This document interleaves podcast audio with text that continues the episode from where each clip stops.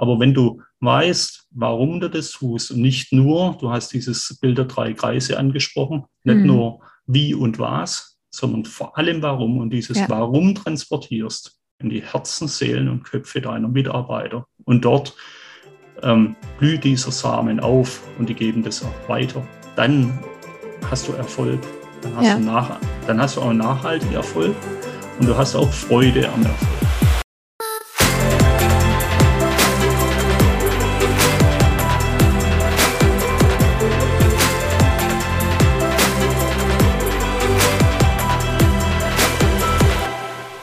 Moin und herzlich willkommen zum Equalate Sports Podcast, dem Podcast rund um das Thema Diversity und Inclusion im Sportbusiness. Ich bin Johanna Mühlbayer, Gründerin von Equalate Sports, der Marke, die dir dabei hilft, Diversität auch in deinem persönlichen und/oder Unternehmenskontext zu verstehen, aktiv anzugehen und gewinnbringend für MitarbeiterInnen sowie dein Business einzusetzen. Auch wenn mir die Geschlechterdiversität ein absolutes Herzensthema ist, geht es bei Vielfalt um so viel mehr. Leadership, New Work, alternative Jobmodelle, Personalentwicklung und, und, und. Und genau das versuche ich mit meinen Gästinnen in diesem Podcast von verschiedensten Perspektiven zu beleuchten. Mein heutiger Gast ist Holger Beune, Head of Digital beim Fußballverein Eintracht Frankfurt. Auf Holger bin ich über meinen Ex-Kollegen Daniel Jensen aufmerksam geworden, als ich auf der Suche nach Austauschpartnerinnen und Austauschpartnern zum Thema Empathie auf LinkedIn aufgerufen hatte. Daniel hatte mich auf die Sportsmania-Episode mit Holger bei Daniel Sprügel hingewiesen. Gesagt, getan, haben wir noch am gleichen Tag telefoniert und nun, ein paar Wochen später, dann eine eigene gemeinsame Folge aufgenommen. Mit Holger spreche ich in dieser Episode viel über das, was Sport, genauso aber auch das, was das Business im Sport aus unserer Sicht erst so richtig und vor allem nachhaltig erfolgreich macht. Das Why auch genannt der Purpose oder, wie Holger es so schön und richtig beschreibt, die Liebe. Nicht nur die Liebe per se zum Fußball als Sport, sondern das Leben dieses Warums innerhalb der Sportorganisation ist so relevant. Die Art und Weise, wie miteinander umgegangen wird, wie geführt wird oder wie Partnerschaften zu SponsorInnen ausgestaltet werden.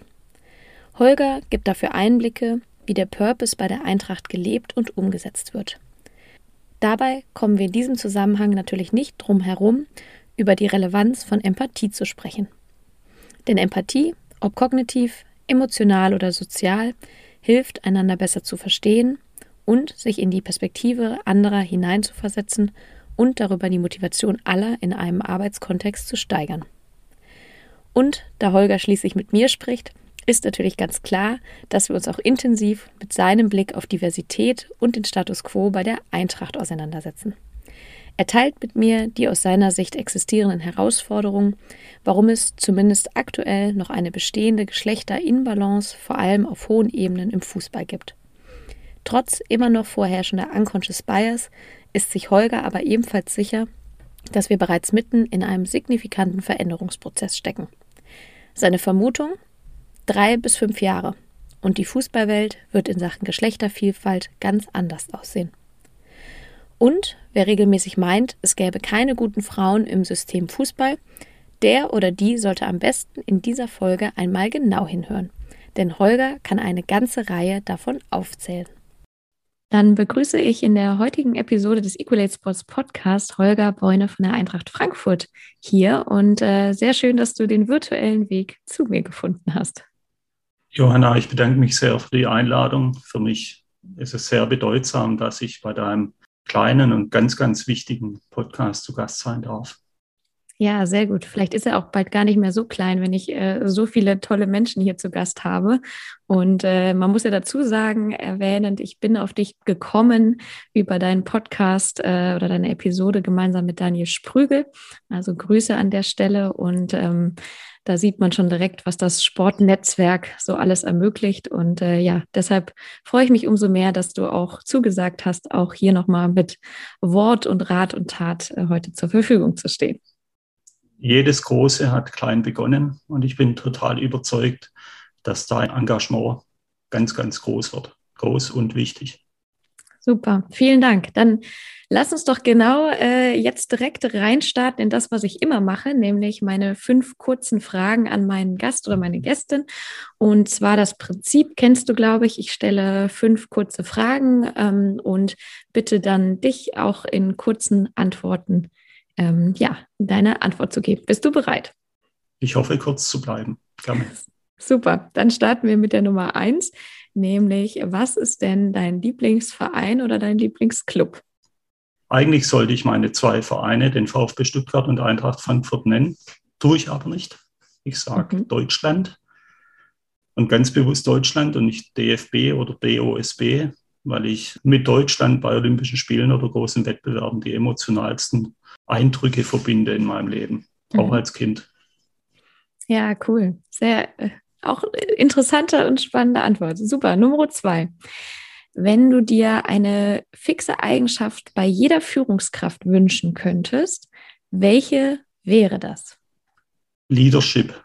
Auch wenn das Führen selber bedeutet. Aber mhm. Leadership ist eine Eigenschaft, die sich auch aus ganz vielen zusammensetzt und sich eben mündet, zu dem führen zu können. Unabhängigkeit, Reflexion, und natürlich auch das notwendige Wissen damit, das damit ja. zusammenhängt.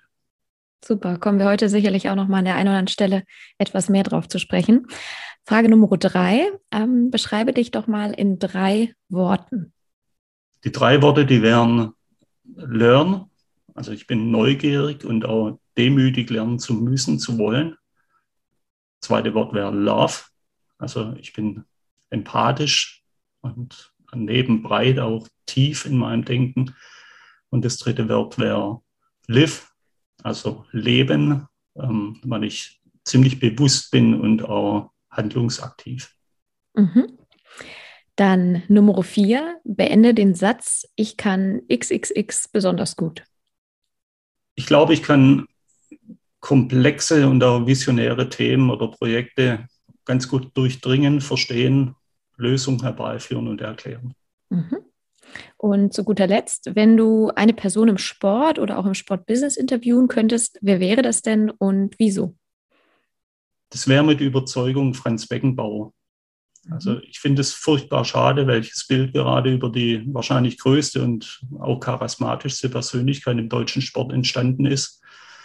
Und ich würde mich voll reinhauen und das wieder zu korrigieren, ähm, ungeachtet von irgendwelchen Verfehlungen, weil das Lebenswerk überstrahlt alles. Und ich finde es total wichtig, dass Franz Beckenbauer das noch erleben darf, welche Wertschätzung er verdient für all das, was er für uns getan hat und auch für mich persönlich mit der WM 2006. Ja, Super. Ja, vielen Dank ähm, für deine spontanen Antworten. Genau, ich hatte es gerade schon ganz kurz angeteasert. Äh, die Verbindung zwischen uns beiden ist über, ja, am Ende den äh, Sportsmania Podcast über Daniel Sprügel entstanden. Mein ehemaliger Kollege Daniel Jensen hatte mich auf die Episode auch aufmerksam gemacht. Und zwar hatte ich zu dem Zeitpunkt ja auch einen Post zum Thema Empathie bei LinkedIn äh, gesendet und ähm, habe nach Menschen gesucht, die ja zu dem Thema etwas zu sagen haben, eine Meinung haben und mit denen ich mich dazu austauschen kann. Und ähm, da wollen wir heute, weil du darauf basierend ein bisschen auch zwei Artikel auf LinkedIn veröffentlicht hast, ein bisschen näher drauf eingehen. Ähm, ganz kurz zu dir. Ich habe es auch im, im Teaser eingangs schon gesagt. Du warst, äh, ich glaube, knapp zehn Jahre beim VfB Stuttgart zuerst und bist jetzt seit viereinhalb Jahren, korrigiere mich ungefähr, ähm, Head of Digital bei der Eintracht Frankfurt. Ist das richtig so? Ja, stimmt im Groben. Das sind erstmal, glaube ich, elf, elf Jahre und okay. knapp über vier. Aber es geht ja wirklich nicht um Monate hin oder her. Ja, absolut.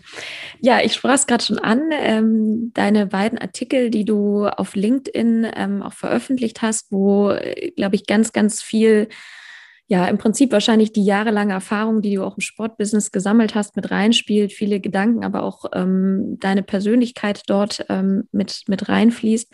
In deinem ersten Artikel sprichst du von einem Drei-Säulen-Modell und ähm, sagst, ähm, das Mitmalen am Bild des Clubs wird komplexer und gewinnt an Geschwindigkeit. Und ähm, da vielleicht mal meine, meine Einstiegsfrage, ähm, dreht sich die Fußballwelt oder auch die Fußball-Business-Welt heute aus deiner Sicht schneller als früher? Ganz bestimmt schon allein, weil sich die Welt schneller dreht und damit dreht sich auch der Sport schneller. Also der Sport in der Welt, der ist ja damit verbunden mit den Menschen und auch den ganzen Themen, die da unterwegs sind. Mhm. Allerdings ist Sport nicht nur schnell, sondern für mich ist Sport auch eine Konstante in dieser immer schnellen werdenden und immer schwerer zu durchdringenden und darin sich zu orientierenden Welt, weil, weil Sport ja, ist irgendwie in der, in der Wirren Rotation noch das Lagerfeuer, wohin immer alle zurückkehren und sich wärmen. Mhm. Und ja, es gibt Termine, Gesprächsthemen, Geschichten, Erlebnisse, Verbindungen, Dinge, die vereinen und äh, viele Themen und Konflikte, die in der freien Welt offen zutage treten ähm, und im Sport eine Regulierung erfahren. Mhm. Wir müssen verdammt aufpassen, dass wir genau die Konstanten nicht, nicht einreißen, ähm, dass das Feuer nicht ausgeht, weil keiner mehr bereit ist, Holz zu holen, um bei dem Bild zu bleiben. Weil, weil an den Konstanten wird es schon gerüttelt, an diesem, an diesem Rhythmik der großen Turniere mhm. oder auch ähm, wenn wir was verändern an, an, an, Spieltagen, Spielterminen und all das ähm, müssen wir sorgsam tun. Also mhm. in der Abwägung, nämlich der, äh, der, der, äh, dieser drei Säulen, von denen ich gerne nochmal drauf eingehen kann. Und dann eben auch äh, einen abhängigen Blick und ja, ohne dem ständigen Getriebensein von, von mhm. Macht, Geltungsgier, Geld und so weiter ja. behalten. Ja, du sprachst es gerade schon an und ich würde auch sagen, wir steigen gleich erstmal mit dem Drei-Säulen-Modell kurz ein für alle die, die den Artikel, den wir auch gerne in den Show Notes oder beide Artikel auch nochmal ähm, verlinken werden, ähm, was du nur gerade sagtest und das ist mir auch so ein bisschen gerade nochmal im Kopf geblieben. Du sprachst auch von der Rhythmik, äh, gerade ne, Veränderungen von auch großen Wettbewerben, was ja auch zuletzt gerade in den Medien ist und dann ähm, vor allem mit Blick auf ich sag mal, die Balance im Gefüge ähm, des Sportes, äh, nämlich dem, was eigentlich der Wettkampf ist, aber eben auch das Business, was dahinter steckt, dass man da wahrscheinlich ganz extrem aufpassen muss, dass man eine gewisse Balance hält. Aber bevor wir dazu kommen, genau, lass uns mal beim Drei-Säulen-Modell starten. Und magst du einmal ganz kurz sagen, ähm, was du mit diesen drei Säulen meinst, äh, was diese drei Säulen sind und vielleicht auch ganz kurz, was dich da bewogen hat, ähm, ja, diese Gedanken ja äh, vor einigen Wochen, ich glaube so knapp vier, fünf müssten es gewesen sein, zu äußern? Ja, das äh, Kuriose und Krasse ist, das ist ja gar nicht mein Kernthema. Mhm. Ja, ich, bin, ich bin eben ein breit veranlagter Mensch und neben meiner operativen Tätigkeit, den ganzen Digitalthemen bei Eintracht Frankfurt, mache ich mir natürlich noch Gedanken über das große Ganze, weil ich es mein ganzes Leben gemacht habe. Und ich bin auch ein Typ, der komplexe Zusammenhänge sich gern vereinfacht, in Bilder fasst, das in Bildern beschreibt und versucht es auch klar zu machen, auch, auch weiterzugeben. Ja. Weil wenn du es verstehen willst, dann tu es am besten anderen erklären, dann wird es mhm. dir selber auch viel, viel klarer. Und das habe ich hier mal getan und hatte so viel, ja, geradezu überwältigende Rückmeldung, dass ich dadurch äh, ermutigt wurde, das ruhig ja ein bisschen breiter zu erzählen oder nochmal ja. zu vertreten, ohne das jetzt übertreiben zu wollen.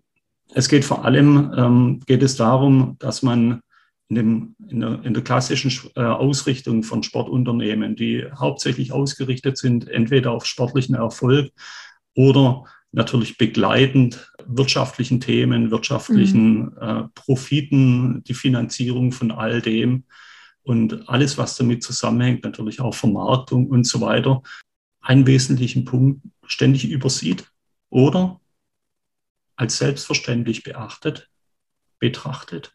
Und das ist, dass die Menschen, für die wir das tun, immer da sind und immer nämlich genau die Liebe zeigen zu dem, was wir tun und alles wegakzeptieren äh, von, den, von den Auswüchsen oder von den Auswüchse ist zu negatives Wort, aber mhm. all den Spektren und Aspekten, die ja. wir dem hinzufügen.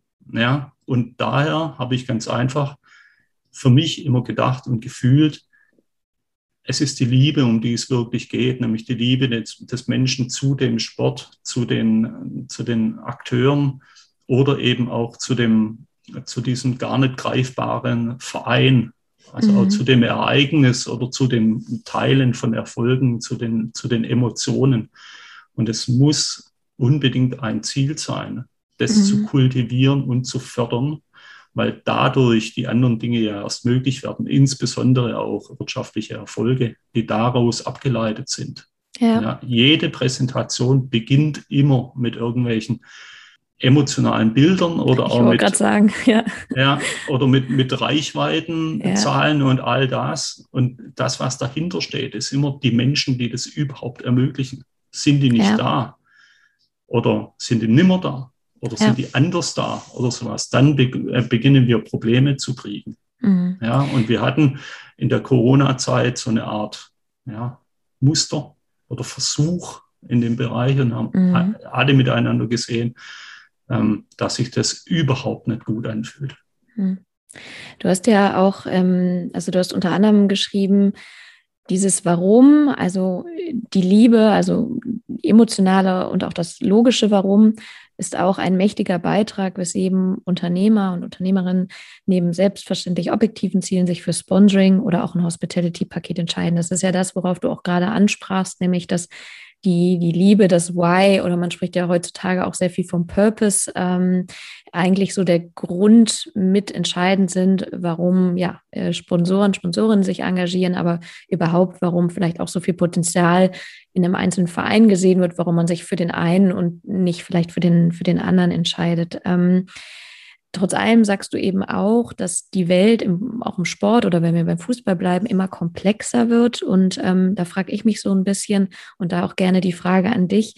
Ähm, wie bekommt man ähm, auch das Why oder diesen Purpose in einem Fußballverein, vielleicht bei euch bei der Eintracht, auch wirklich hervorgehoben in Zeiten, gerade zum Beispiel Corona-Zeiten, wo doch das finanzielle Überleben vielleicht so ganz, ganz oben steht oder auch grundsätzlich der Profit, muss man ja leider sagen, auch deutlich stärker in den Fokus rückt. Ähm, was sind da deine Gedanken dazu? Profit muss auch im Fokus sein. Ja, ich meine, bei den die drei Säulen, die sind vollkommen gleichberechtigt und wir ja. müssen oder wir können das eine tun und ohne das andere zu lassen. Ich betrachte das ausschließlich als Chance mhm. und ähm, mal darüber in der Form nachzudenken und nicht als Kritik oder, oder auch sowas wie ähm, ja, Schuldzuweisungen oder, oder ähnliches. Ja. Weil es muss alles geben und nur die Breite macht es auch aus. Was müssen wir tun, um dieses Warum ähm, mehr zu fokussieren und mehr greifbar zu machen? Ich glaube, dass man es spüren muss, wenn man da ist. Und ich glaube, ähm, insbesondere bei Eintracht Frankfurt gelingt das sehr, sehr gut, weil man merkt, dass jeder, der daran beteiligt ist, an diesem, an diesem Warum oder an dem Malen des Bildes Eintracht Frankfurt, und da meine ich insbesondere übrigens auch Fans mhm. und den Verein, also die, den EV und all die, die ganz viel Gefühl und, ähm, und Farbe reinbringen und Vielfalt, dass all die ähm, dieses Ereignis Eintracht Frankfurt total gut spürbar machen und dieses Leitbild und dieses Warum, warum wir das alles tun, ja, in die, in, in Herz und Seele bringen, mhm. Kopf, Herz und Seele. Mhm. Ähm, das muss spürbar sein, aber natürlich die Menschen, die das tun, die brauchen dabei Orientierung und deswegen macht es überaus Sinn, das auch mal versuchen zu beschreiben, in Worte zu fassen, in Bilder zu fassen, ja. in, also in Formate zu bringen. Das hat zwei Gründe. Zum einen gibst du natürlich ein, ein, eine Richtlinie, also ein, sowas wie ein Nordstern, dass jeder weiß, wo wir hinarbeiten. Ja. Oder ein Gestirn, das muss ja nicht nur einer sein. Ähm, ein einer macht es allerdings einfacher und zum anderen ist das Onboarding von weiteren, also entweder von Menschen, die extern Beitrag leisten oder Menschen, die neu hinzukommen, ähm, umso leichter. Ja. ja. ich, ich bin immer beeindruckt von äh, Unternehmen, Vereinen oder auch Marken, die das schaffen, mhm. dermaßen auf den Punkt zu kommen, das in mhm. wenige Worte in einen Satz zu fassen. Und das du, berührt ja. mich auch mhm. jedes Mal. Mhm. Hast du, ein, äh, wenn du sagst, du bist beeindruckt von Unternehmen oder Vereinen, die das schaffen, ähm, fällt dir da konkret jemand ein, wo du gesagt hast, äh, da hat es dich, da ist dir besonders positiv aufgefallen oder du findest, die machen es besonders gut? Das sind durchaus die berühmtesten Beispiele. Mhm. Das ist dieses Just Do It von Nike, mhm. was gar nichts mit dem Produkt zu tun hat. Ja. oder We Build a Legend von Boeing. Ah, Gehst okay. du in die Halle mhm. rein, da stehen, mhm. die, da stehen die Flugzeuge. Mhm. Überleg dir mal, was du dann spürst, wenn du das als erstes liest. Also du, mhm. bist, du bist Bestandteil von einem größeren. Ja. Habt ihr denn, ähm, also ich kenne es noch aus dem Spot 5-Kontext, wo ähm, ja auch ein Prozess angeschoben wurde, wo man sagte, wir wollen unseren, unseren Purpose, unser Why. Ähm, Simon Sinek ist ja auch so ein Bekannter, der äh, dieses Why, How, What definiert, ähm, mhm. mal angehen. Ähm, das kann man mhm. ja über Fokusgruppen innerhalb der Mitarbeiterschaft machen oder auch über ganz andere Möglichkeiten. Ähm, habt ihr so einen Prozess mal ganz konkret gesagt, bei der Eintracht auch in den letzten Jahren für euch irgendwann ähm, angegangen oder ist es für euch zukünftig zum Beispiel geplant oder ist euer Why schon ganz konkret in einem Satz formuliert? Kannst du da was teilen? Dieses Why steht in einem Wort mhm. und es heißt Eintracht. Eintracht, ja, okay. Ähm, und äh, ich weiß nicht, wie vielen Generationen von äh, Mitarbeitern und Menschen das schon klar ist. Ich denke, dass dieses Wort alles aussagt ja, und alles auch äh, da rein zu ja, bringen ist oder abzuleiten ist, mhm. was, was Eintracht Frankfurt ist.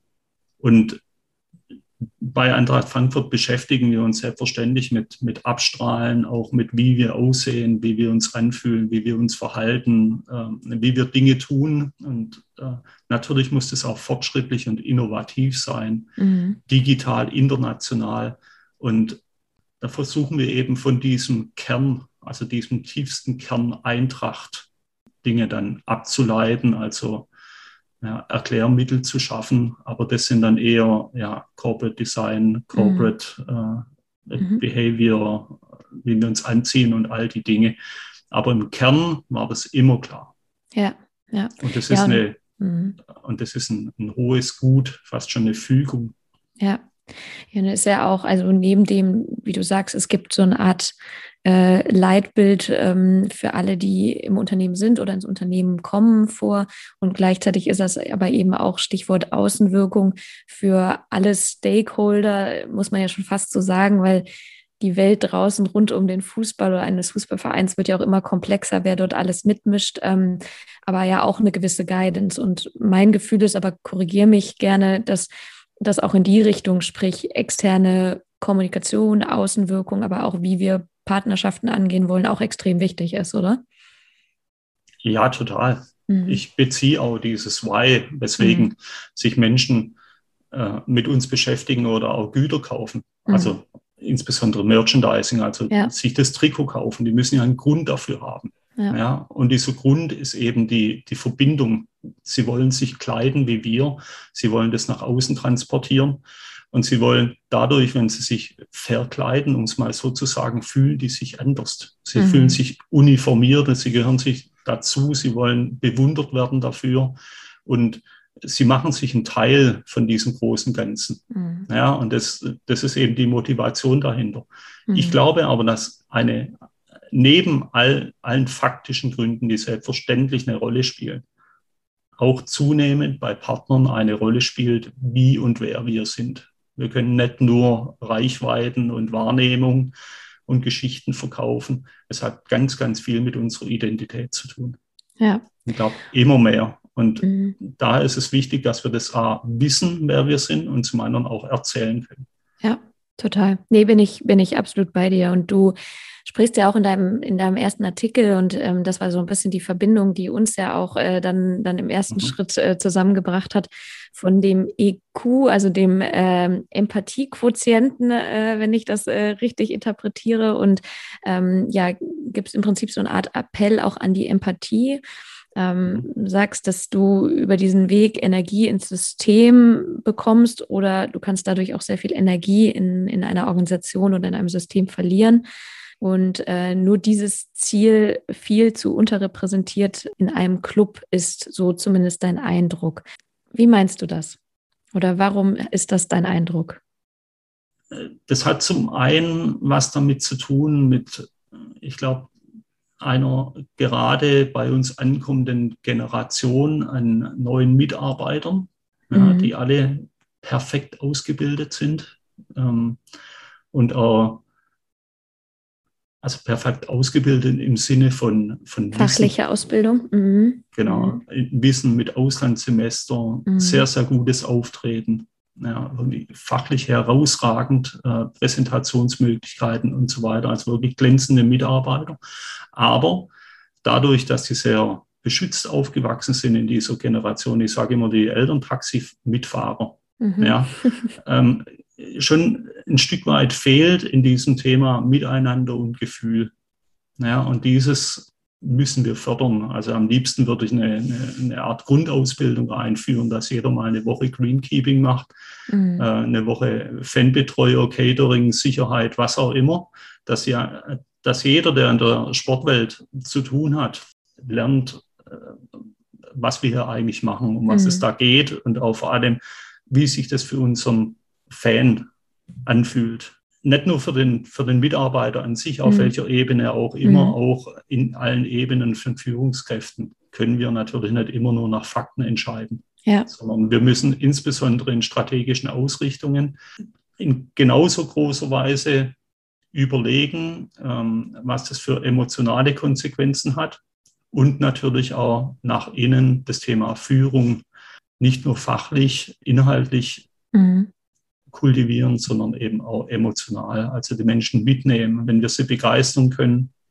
wenn wir ihnen sagen können, ähm, warum sie das tun, dann erleben wir auch die Motivation, wie wir sie eben auch bei Eintracht Frankfurt erleben. Ich glaube, mhm. dass wir hier wirklich gut unterwegs sind, ja, weil wir eben diese Identität kennen und ja. auch in den letzten Jahren wieder neu herausgearbeitet haben so erlebe ich das zumindest in meinen, meinen vier Jahren, natürlich mhm. Äh, stark profitiert auch von, von den sportlichen Erfolgen und all den großen visionären Dingen, die wir umgesetzt haben. Das ist natürlich ganz, ganz, ganz großartig und jedes Einzelne ist natürlich ein Beschleuniger und ein Verstärker von all den Eindrücken, die wir haben. Mhm. Die, überleg mal die Europapokalnächte, wie das auch medial transportiert wurde. Das ist natürlich alles ein, ein Segen, das darauf einzahlt. Voll, absolut. Dennoch, dennoch muss etwas da sein, vorher. Ja, das geht im Kleinen, das geht auch in der zweiten, dritten Liga oder auch in anderen Sportarten, ja, auch in anderen Themen. Es muss nicht immer Sport sein. Aber wenn du weißt, warum du das tust und nicht nur, du hast dieses Bild der drei Kreise angesprochen, nicht mhm. nur wie und was, sondern vor allem warum und dieses ja. Warum transportierst in die Herzen, Seelen und Köpfe deiner Mitarbeiter. Und dort ähm, blüht dieser Samen auf und die geben das auch weiter. Und zwar nicht nur fachliche, sondern auch Dinge des Umgangs und mhm. Dinge der Motivation und Dinge der Zusammenarbeit und auch ähm, Dinge an Projekten. Dann hast du Erfolg. Dann hast, ja. du nach, dann hast du auch nachhaltigen Erfolg und du hast auch Freude am Erfolg. Mhm. Ja, weil wenn du keine Freude am Erfolg hast, wenn das eine Belastung ist die ganze Zeit, dann ist es nicht nachhaltig. Ja. Ja, ich finde das ganz spannend, ähm, vor allem mit Blick auf, auf Empathie, ähm, dass du sagst, dass genau, es kommen, kommen natürlich immer wieder frische, oft vor allem natürlich auch junge Köpfe ähm, in, in Fußballvereine oder auch bei euch ähm, zur Eintracht und dass da ein Stück weit ähm, die, die, die Emotionalität äh, irgendwie auch, ich sag mal, mitgegeben oder geschult, wie auch immer werden muss, wie man das nennen möchte. Und gleichzeitig aber, also der erste Gedanke, der mir bei dem äh, Teil des Artikels kam, war tatsächlich eher sogar auf die höhere Ebene zu schauen und die Führungskräfteebene und zu sagen, ähm, vielleicht muss man es auch genau andersrum denken, sagen, da muss auch ganz viel Empathie da sein, sozial, kognitiv wie emotional für die jüngeren Generationen, für auch vielleicht deren Motivation anders arbeiten zu wollen, einen anderen Anspruch an Arbeit zu haben. Ich denke mal, damit werdet ihr wahrscheinlich ja auch tagtäglich konfrontiert, mhm. dass es einfach Generationsunterschiede oder individuelle Unterschiede gibt. Und das war witzigerweise das, was mir ganz extrem bei dem Thema Empathie ähm, mhm. in den Kopf kam. Zum ja, allerersten Schritt. Hundertprozentig. Mhm. Da schaut ja jeder hin. Mhm. Das ist ja die Orientierung schlechthin. Ja, dafür sind sie Top-Entscheider, dafür sind sie Geschäftsführer, Vorstände, was auch immer wir, wie ja. wir die nennen. Natürlich müssen die das vorleben und weiter mhm. transportieren. Mhm. Die müssen auch nicht alles selber machen. Mhm. Aber die sind dafür da, um genau die Orientierung und die Kultur eben ähm, einzupflanzen und zu geben und möglicherweise auch zu korrigieren. Ja. Und ähm, ja, eben all das, was Erfolg bringt in der Breite, dann eben dadurch zu ermöglichen. Ja. Und es ist genau die Krux von ähm, Traditionsvereinen, dass unheimlich viele Akteure und unheimlich viele Gruppen an Menschen und, und Aspekten und äh, Themen, also Stakeholder, sagt man ja so schön, mhm. an, diesem, an diesem Bild mitmalen von diesem ja. Traditionsverein. Und das ist nicht immer positiv. Wir sehen ja, wenn, wenn du dieses, dieses Leitbild aus den Augen verlierst, an prominenten Beispielen gerade, was mhm. dann passiert. Mhm. Ja, ja, Bis, zum, bis zum Abstieg in die zweite Liga und auch Eintracht Frankfurt war ja vor einiger Zeit, als ich also allerdings noch nicht da war, mhm. ähm, nicht davor gefeit, dass auch das hätte passieren können. Mhm. Und ich bin, also mir steht es auch total fern, das zu beurteilen, was damals ja. war. Ja. Aber ich kann es beurteilen beim VfB Stuttgart. Das kann ich. Ja, ja, und ich finde es äh, ganz spannend. Du hattest, äh, du hattest ja auch gesagt, dass äh, wir mehr Menschen mit einem ausgeprägten EQ brauchen als Ausgleich und auch als Ergänzung zu den wichtigen strategisch kühlen Planern. Wir haben ja auch immer gesagt, wir, wir diskutieren auch gerne immer ein bisschen kontrovers. Ich würde fast eher sagen, es dürfte eigentlich nicht als Ausgleich oder Ergänzung sein. Meine Überzeugung wäre eigentlich, dass diese Menschen auch den EQ mitbringen müssten, ähm, um das mal dir sozusagen entgegenzuwerfen. Was, äh, wie, was hältst du von der Idee? Ist das realistisch? Richtig, aber wir haben natürlich ganz viele unterschiedliche Menschen, mhm, die äh, unterschiedliche Charakterzüge haben. Aber mhm. kein einziger Mensch, und da hast du vollkommen recht, ist davor gefeit, nachzudenken, zu reflektieren und dann eben auch den, die eine oder andere ähm, Option und Möglichkeit, die er noch hat, in seiner Entwicklung zu ziehen. Mhm. Und häufig, da hast du genauso recht, häufig ist es eben dieses Thema Empathie. Ja. Ähm, bei allen Menschen. Sollte dir das nicht gelingen, hast du dann zumindest im System Möglichkeiten, das auszugleichen und auszubalancieren. Übrigens will ich nochmal ganz kräftig unterstreichen, dass ich natürlich nicht eine, eine Generation beschreiben will, sondern ja. ich beschreibe hier nur ein Extrem, um das irgendwie klar zu machen. Ja.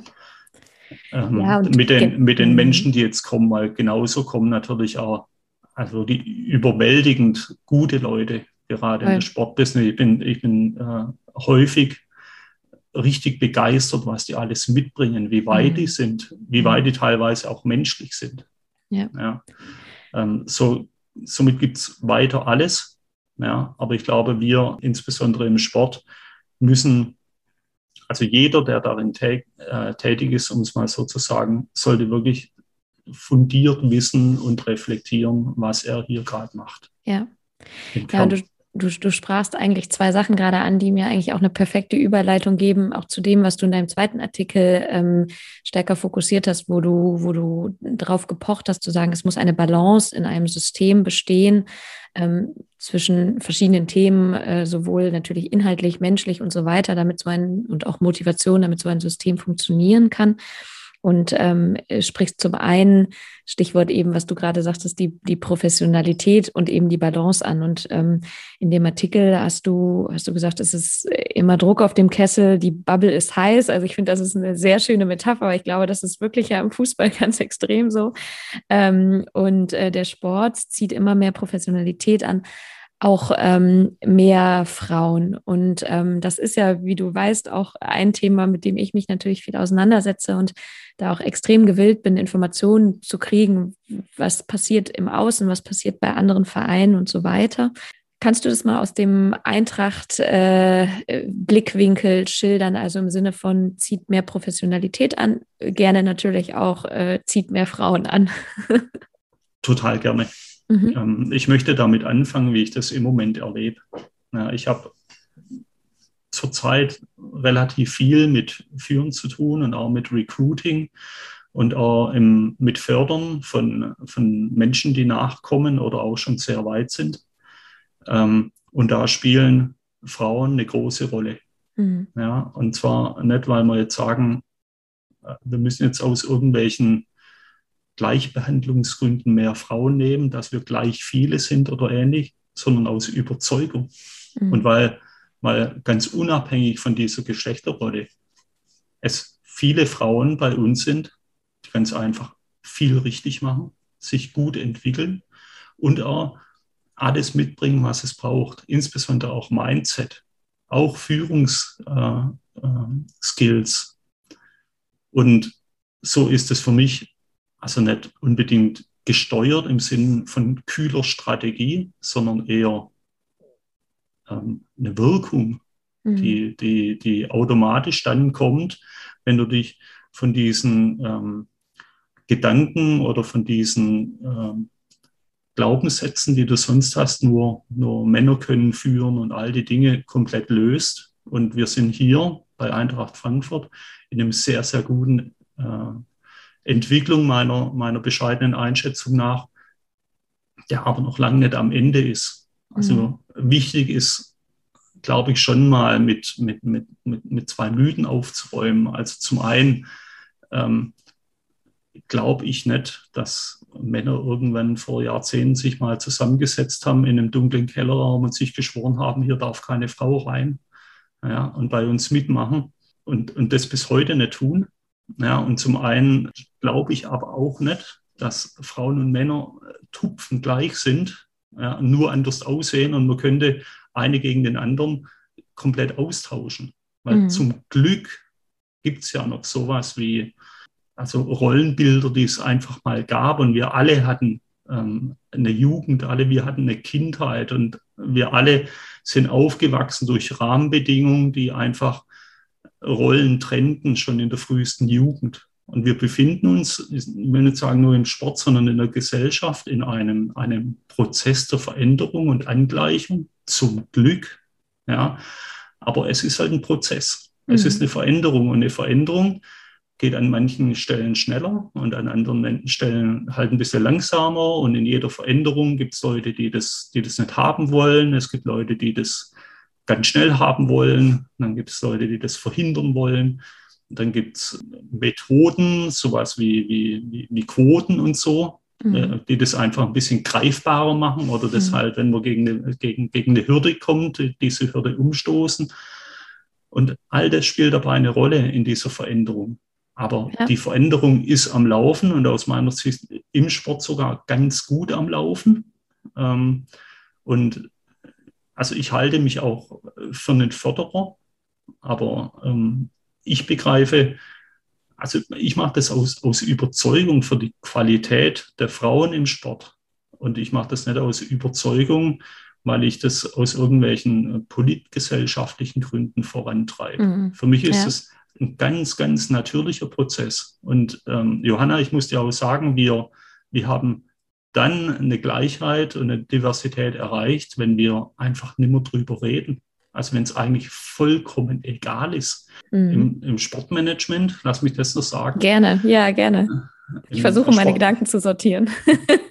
Im, Im, Sportmanagement sind wir zum Glück so, ja, dass wir, dass wir alles brauchen, alle mhm. Stärken. Ja. Mhm. Aber wir brauchen insbesondere, und das hatten wir ganz am Anfang, ganz, ganz viel Empathie. Und das ganz, ganz viel Empathie kommen entweder aus empathischen Männern, die es auch gibt, oder eben aus viel empathischen Frauen. Und die bringen uns genau das, was wir jetzt brauchen, um es mal mhm. genau zu vereinfachen. Ja. Somit ist es eine, ein, eine, eine Entwicklung, die sich gegenseitig fördert und, und stärkt. Und ja. ich, ich finde es ganz toll.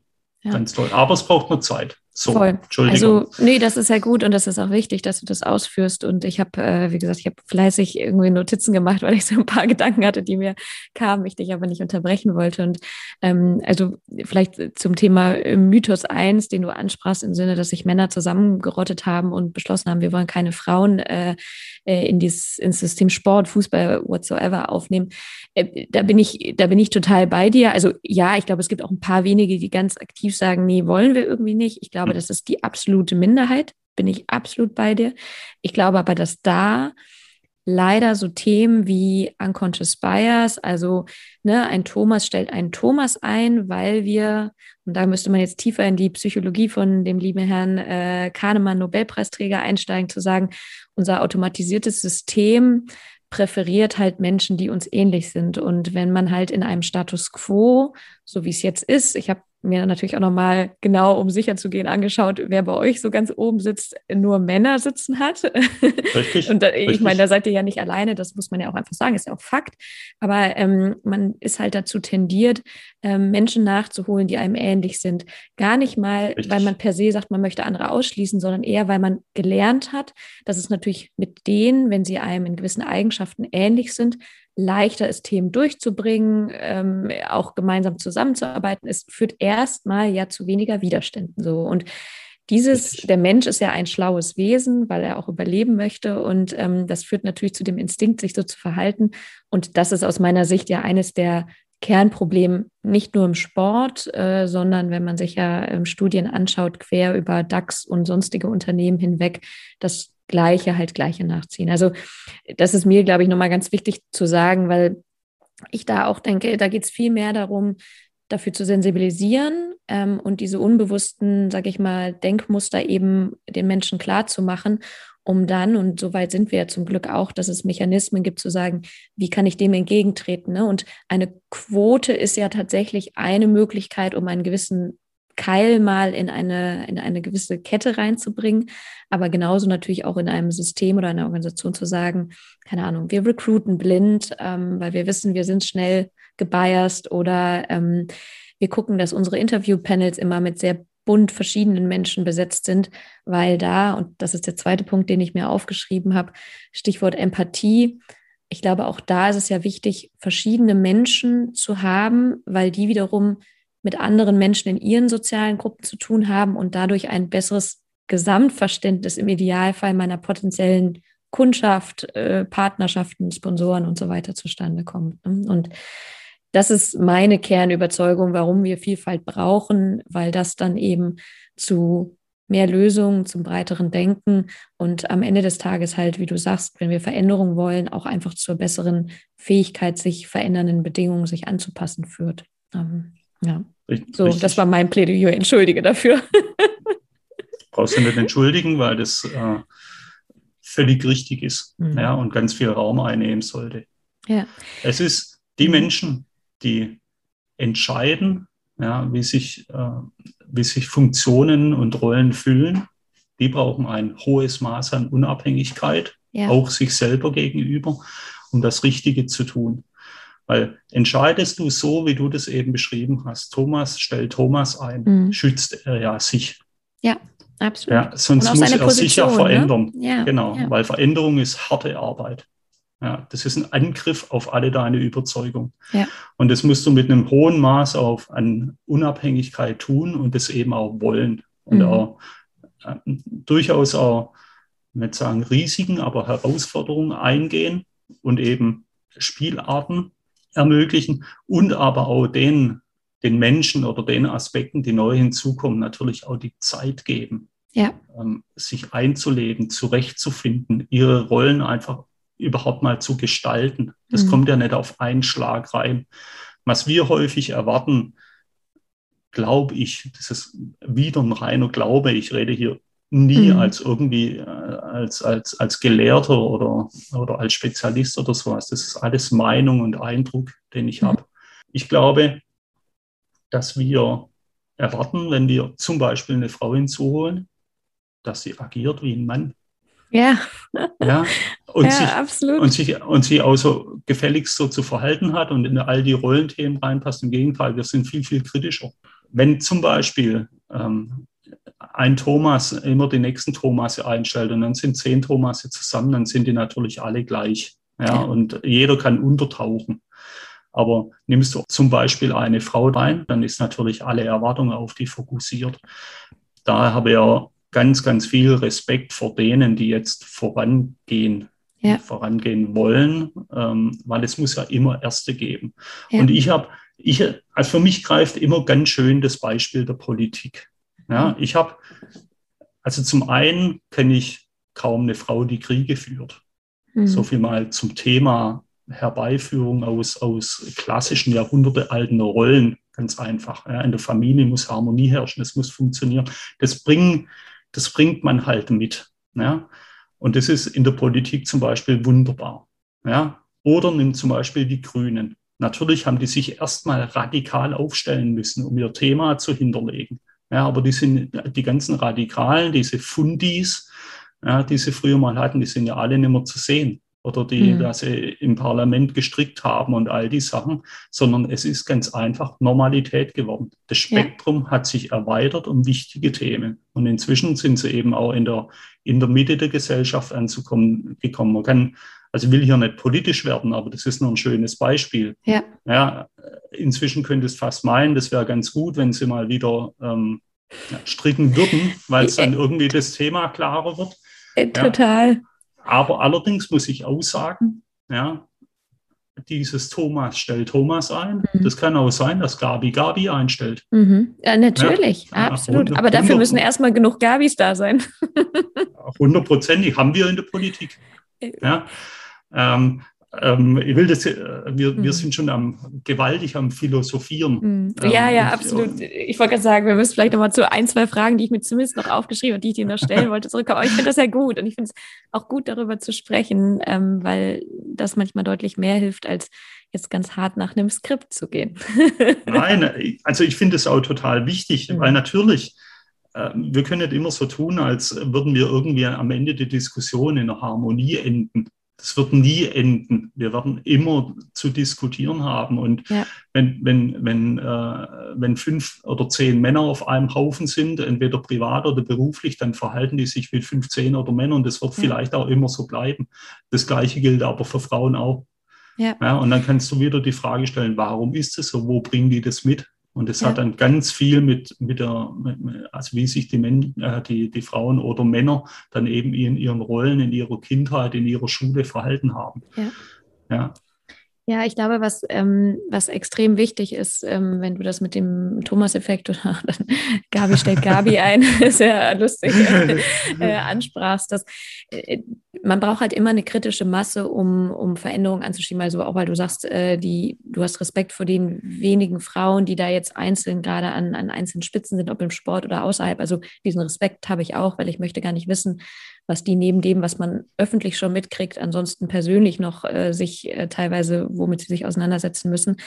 Umso wichtiger ist es eben, deshalb hat man ja zum Beispiel auch diese 30-Prozent-Quote, weil es ähm, bewiesen ist, dass eine Frau oder eben eine Person als Minderheit genau diesem Phänomen erliegt, dass dann sich eben alle anderen gegen diese Person äh, ja doch verbünden und dadurch eine Veränderung nicht, nicht möglich ist oder dazu nicht möglich ist. Ne? Also das, das ist ganz wichtig. Und auch das, ich bin total bei dir, dass der, der Affinity Bias, wie das heißt, also Thomas stellt Thomas ein, der ist ja äh, völlig unabhängig davon, ob ich äh, Mann, Frau, divers oder sonst wie bin, sondern wir tendieren halt dazu, weil wir uns gerne in unseren eigenen sozialen Gruppen aufhalten, die Menschen um uns zu scharen und das eben auch im beruflichen, die uns per se ähnlich sind. Also das nochmal vielleicht wichtig da ich mit Blick auf die Zeit und wir äh, leider schon auch gleich Richtung Ende kommen müssen, ähm, ich hätte aber dennoch noch gerne noch zwei letzte Fragen. Ähm, zum einen die Frage, also bevor ich zu meiner Abschlussfrage von deiner Vorgängerin komme, und zwar zum einen noch die Frage trotzdem ganz konkret mit Blick auf Eintracht Frankfurt.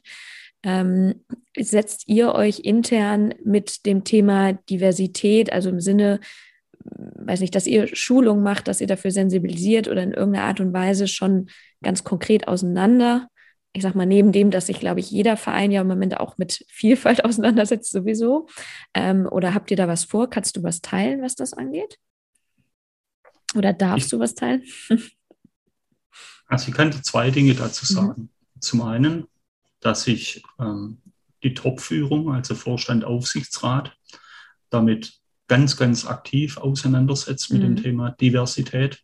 Ja, und wir auch in, äh, in Gruppen, die das erarbeiten, das Thema Diversität genauso wie Nachhaltigkeit oder andere mhm. Themen an oberster Stelle durchdenken und auch Methoden am entwickeln gerade sind. Ja, also mhm. im, im Sinne der Strategie. Ja, und wir sehr wohl erkannt haben, dass wir alles andere sind als ein, als ein äh, Vorzeigeklub, der mhm. den Finger heben dürfte. Ähm, zumindest nicht bei dem, was wir inzwischen erreicht haben. Ja, da spielt aber all das eine Rolle, über das wir schon gesprochen haben. Auch das Thema Optionen, ja, äh, mhm. wo du auch eben gesagt hast. Ja. Und äh, der zweite Punkt ist, dass wir das Thema Vielfalt und äh, Diversität und Chancengleichheit und all das natürlich in aller Intensität leben.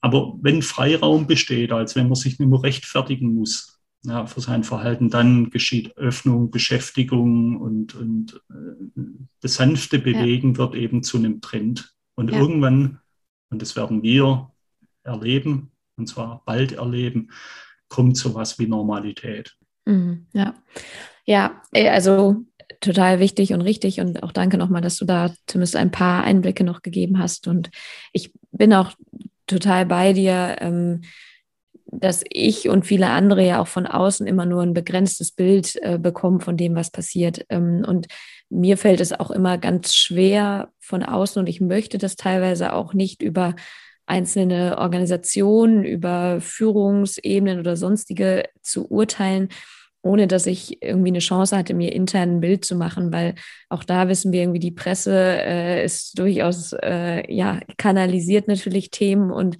da können halt auch ganz schnell unterschiedliche Eindrücke entstehen, wie sehr oder wie wenig halt gewisse Themen intern angegangen werden. Ne? Und das, ähm, das finde ich immer doppelt, doppelt und dreifach ja. wichtig, dass man zumindest ja. wichtig ist, nachfragen und darüber sprechen.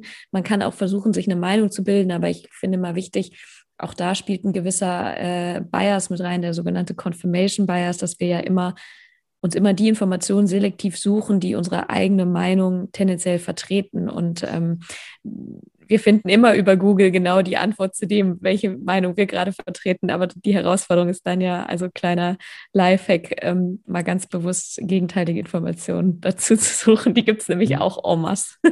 ja, mit deswegen bin ich ja auch mal hierher gekommen. Ja, super. Nee, äh, ja. vielen, vielen Dank. Ich glaube schon, dass wir bei Eintracht Frankfurt, was das Ziel betrifft, nämlich genau ein komplett heterogene äh, Führungsmannschaften auf den obersten Ebenen zu haben, dass mhm. dieses Ziel klar ist und ist auch klar formuliert worden, also insbesondere auch von, äh, vom Vorstandssprecher Axel Hellmann, mhm. ähm, und dass wir uns dahin entwickeln. Aber das braucht eben nicht nur Zeit, sondern wie ich vorher schon auch gesagt habe, Möglichkeiten. Ja, ja. Du kannst nicht einfach jemand rausschmeißen, der einen guten Job macht, ja. um das zu machen. Du kannst genauso, genauso brauchst du natürlich auch eben ähm, die Menschen, die du ausgebildet hast, die sich dafür qualifiziert haben, ja, die du dann dorthin beförderst oder dahin bringst. Ja, und, ja. und es, es ist, Arbeit, ne? Also das ist auch total. wichtig zu sagen. Also Arbeit in, in Zeit, aber auch Muße, ähm, im Zweifel auch extra die extra Meile zu gehen, vielleicht auch eine, eine Frau zu besuchen, äh, zu suchen, wenn eine Stelle, Stelle frei wird, weil erstmal auf den ersten Blick überall nur Männer verfügbar sind. Ne? Also auch das sind ja so, so Themen, da muss man sich einfach ganz aktiv für entscheiden, aber das ist halt auch nicht leicht. Aber das ist, wäre auch zu leicht. Wenn es leicht wäre, dann würden sie ja alle sofort umsetzen, hoffe ich zumindest. genau, ich, ich wage mal eine steile These mhm. und sage, warte mal nur drei bis fünf Jahre, dann sieht mhm. das Bild ganz anders aus. Mhm. Ja, lassen wir so stehen. Ich kenne übrigens mindestens zwei Frau, äh, tolle Frauen bei euch im System, nämlich äh, Lisa Bauer und Leonie Roth. Also die möchte ich ganz kurz erwähnen. Und äh, ich bin mir sicher, dass ihr noch ganz viele andere tolle Frauen auch bei der Eintracht Frankfurt habt. Und ähm, manchmal genau, hilft es ja auch die Namen zu droppen. ja, absolut. Dann würde ich gerne von unserer Seite, von meiner Seite noch zwei Namen nennen von Eintracht Frankfurt. Das sind Jenny Klima und Jackie Cruz, die herausragende Talente sind. Und eben auch eine, die uns leider verlassen hat, die jetzt beim DFB ist, nämlich Anna Depenau.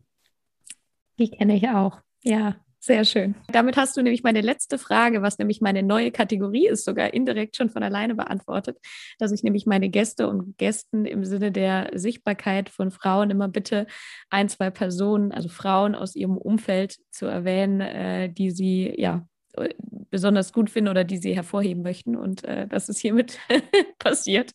Vielen Dank. Zu guter Letzt die Frage deiner Vorgängerin ähm, von Swantje Almers, die selber im Sport gar nicht so viel macht, äh, sondern äh, unter anderem Coach und New Work-Expertin ist und auch in meinem Mentorship-Programm mit dabei ist. Und sie hat die Frage gestellt, was dir denn im Leben am meisten Angst gemacht hat und wo es sich aber gelohnt oder beziehungsweise wo es sich gelohnt hat, diese Angst zu überwinden und wie du es geschafft hast wohl wissen, dass das eine ganz schön schwere Frage ist. das ist nicht nur eine schwierige, das ist eine verdammt gute Frage. Habe ich ähm, auch gesagt. Hm. Die wirklich schwierig ist, spontan zu beantworten, weil die dann hm. natürlich jetzt mal auf Zeitreise gehen muss. Und ich fange mal an eher mit dem, was hat mir am meisten gebracht. Hier spielt ja eins eine Rolle, dieses gehst du aus, der, aus deiner Komfortzone, mhm. ähm, dann beginnt das Leben. Mhm. Das kann ich aus meinem Lebensweg total unterstreichen. Also der Weg gegen die Angst führt durch die Angst hindurch. Mhm. Mach's einfach. Das ist vollkommen klar. Ich habe mindestens zweimal schweren Herzens einen Arbeitgeber gewechselt, was jedes Mal eine Herausforderung war. Angst ist aber ein zu großes Wort mhm. was ich hatte. Aber wovor ich lange Zeit Angst hatte, war eben Begegnung mit anderen Menschen. Mhm. Also im Sinne von, ich gehe allein irgendwo hin und ähm, muss mich da durchsetzen und ähm, mich mit denen abgeben. Also mhm. sei es in Seminare oder auch in Schulen oder eben bei irgendwelchen anderen Themen. Das war für mich Thema, habe ich aber längst total überwunden. Weil jedes Mal, wenn du irgendwas anderes lernst, wenn du irgendwo hingehst, jemand kennenlernst, mit irgendwas auseinandersetzt, mhm. bringt es dich weiter, zwangsläufig. Mhm. Und zwar in riesigen Schritten. Ähm, du musst es tun. Also das ja. kann ich jedem nur, also nicht nur empfehlen, sondern predigen, sozusagen. Ja. Cool. Genau das zu tun, wovon man, wovon man am weitesten Angst hat und was am weitesten aus der Komfortzone draußen ist. Mhm tu es einfach. Dort beginnt das Leben, dort beginnt deine Weiterentwicklung. Wow. Ja, die einzigen Grenzen sind die, die du dir selber setzt. Ja. Und ich bin das persönliche Beispiel, dass das so ist.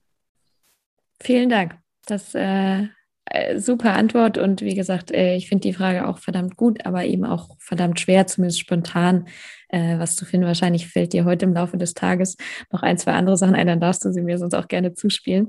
Du hast trotzdem natürlich auch die Gelegenheit, unbekannterweise an deinen Nachfolger oder deine Nachfolgerin eine Frage zu stellen. Und hast du spontan eine Frage parat, die du weitergeben möchtest? Habe ich. Und meine Frage ist vielleicht ein bisschen einfacher, aber genauso interessant. Und ich möchte fragen, welches Buch, welche Persönlichkeit oder welcher Film hat dich zuletzt am meisten inspiriert und warum? Ja, Darf ich darauf spontan antworten, weil ich sofort sagen könnte? Bitte. Musste ich vorhin schon dran denken, als du die Grünen mit dem Stricken erwähntest.